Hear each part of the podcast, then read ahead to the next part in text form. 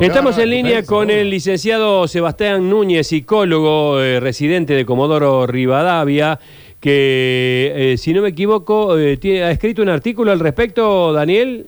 Eh, No, no he tenido oportunidad de leerlo, pero me gustaría charlar con él. Sebastián, gracias por atendernos. ¿Cómo estás?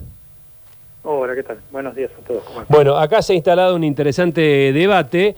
eh, por lo que entiendo, han levantado el uso de esta prohibición este, allí en, los- en el natatorio municipal. Sí, eh, trajo, es una medida que trajo como mucho revuelo local. La verdad es que no se sabe mucho, digamos, estas cosas como pareciera que fueran reglamentos que quedan, eh, que trajo a la luz, porque bueno, es, un- es una apertura que se hizo en la ciudad, no hay muchas piletas ni natatorios, entonces hubo una, una gran demanda y creo que en- en- en- alguien ha pescado en el reglamento, que seguramente estaría vigente en otros natatorios, pero como este es nuevo, eh, pareciera que es una medida nueva y se cree que es algo que viene que viene como de arrastre. Eh, eh, ¿qué, como psicólogo, ¿qué, qué, qué mecanismo hace que una persona que encima sea funcionario público piense que porque una parte del cuerpo se transparenta ofende a terceros?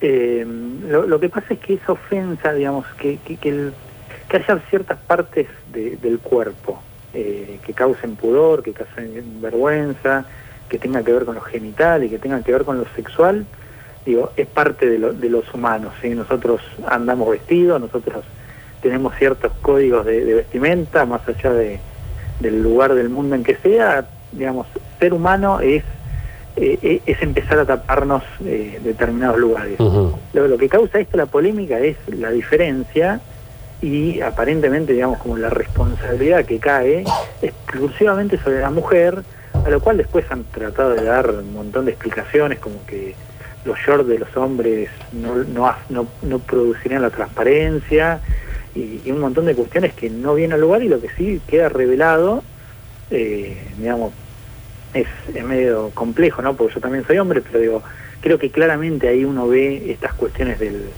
del micromachismo, donde las corrientes femeninas, digamos, feministas, salen todo el tiempo a, plantear estas cosas, digo, donde la diferencia está ahí, digo, si, si esta medida de protección, de, ver genitales de un sexo u otro, eh, fuera para los dos, no hubiera causado ninguna polémica, porque la polémica no es eh, nudismo sí, eh, Claro, ese es el tema. moralina. El tema es que, digamos, cae exclusivamente sobre la mujer y al caer sobre la mujer la responsabiliza eh, sobre todo lo otro que viene, digamos, que viene al lugar a, a estas cuestiones.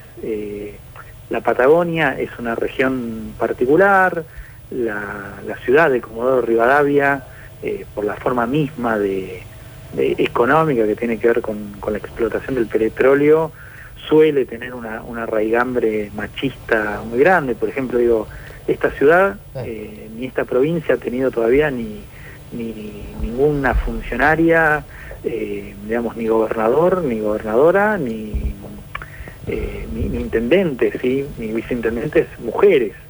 Lo, lo que suele, digamos, dar un poco ese reflejo de cuál es el lugar que se le destina acá, eh, al, al hombre, digamos, ser el que trabaja en el petróleo y suele ganar mucho dinero, eh, pu- sigue estando esta, esta cuestión de que la mujer puede no trabajar, entonces el lugar de la mujer en, en la sociedad, en muchos, digamos, en muchos lugares sigue siendo la que se queda en la crianza a- adentro de la casa, Claro. entonces es como que esta medida ah, creo que trajo, re- revolvió esto y la verdad que estaba también bueno que, Ahora- que, se instale esta discusión en el país. Sebastián, digo, más allá de los micromachismos y, y todo lo que relatabas, digo, yo- a mí se me ocurría pensar por qué no esto puede ser también una medida de protección hacia la mujer, digo, porque todos coincidimos en que la mujer debería o tiene la libertad de vestirse como quiera, de salir a la calle con la ropa que quiera, de ponerse la malla que quiera, estamos de acuerdo. Pero lejos está el mundo de ser ideal como para que se, se acepte y se respete lo que sucede con la libertad de la mujer. Digo, por ahí esto, en el camino, termina siendo una forma de protegerla para no tener que sufrir ni al mirón, ni al toquetón, ni al piropeador. Digo, yo- a mí se me a darle esa vueltita de rosca para ver si de alguna manera esto tenía algún sentido. ¿No, no, te, ¿no coincidís?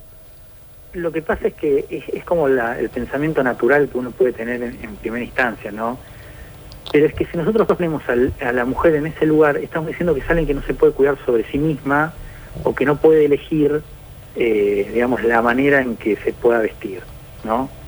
Ahí creo que es donde, donde los hombres a veces pecamos, eh, a veces con buenas intenciones, a veces no tan buenas intenciones, de creer que la mujer no puede elegir. Entonces, eh, es hasta a veces, digo, es una discusión ridícula en sí, porque la otra vez en la radio acá hablamos esto, digo, la verdad que yo no me acuerdo en mi vida si he visto una malla blanca en una mujer, eh, salvo en alguna publicidad de, de la televisión, pero digo, no es algo que uno ve ni, ni, ni, en, ni en las playas, que acá hay playas, digamos, eh, es una, es una cuestión muy habitual que la gente acá cuando termina de trabajar y el día lo acompaña, van, van masivamente a la playa, Comodoro está todo, todo rodeado por mar, Claro. y, digamos, y más allá que es eso, digo, el, el tema es, el, el punto es cuando uno cree eh, que la mujer no puede elegir ¿sí? y que uno tiene que protegerla por algo que, que, que no, que no está pudiendo Está ver, o que, eh, recién yo escuchaba acá en, la, en, en- en el comentario que estaban haciendo esto de si permitiríamos que eh,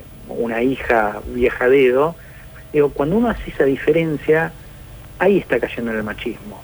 Porque digo, si yo me hago esa pregunta, la verdad, El miedo no es no sé si onzo. en esto. permitiría, yo no permitiría que ni un hijo ni una hija viaje a dedo, eh, porque, porque sé que eh, está el peligro y me parece que el peligro, si bien sabemos que la mujer es más vulnerable, eh, digamos, ¿por qué permitir a uno sí y a otro no?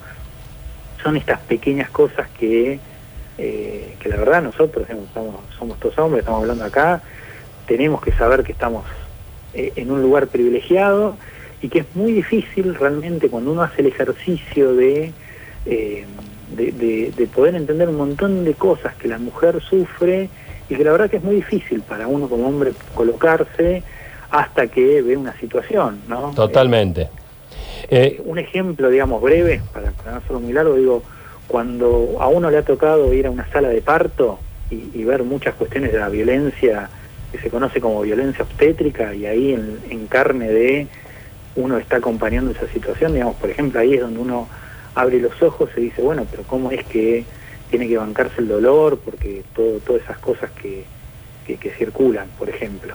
bien. Bien, gracias, licenciado, por este contacto. Licenciado Lunes, le mando un abrazo. Que anden bien. Hasta luego.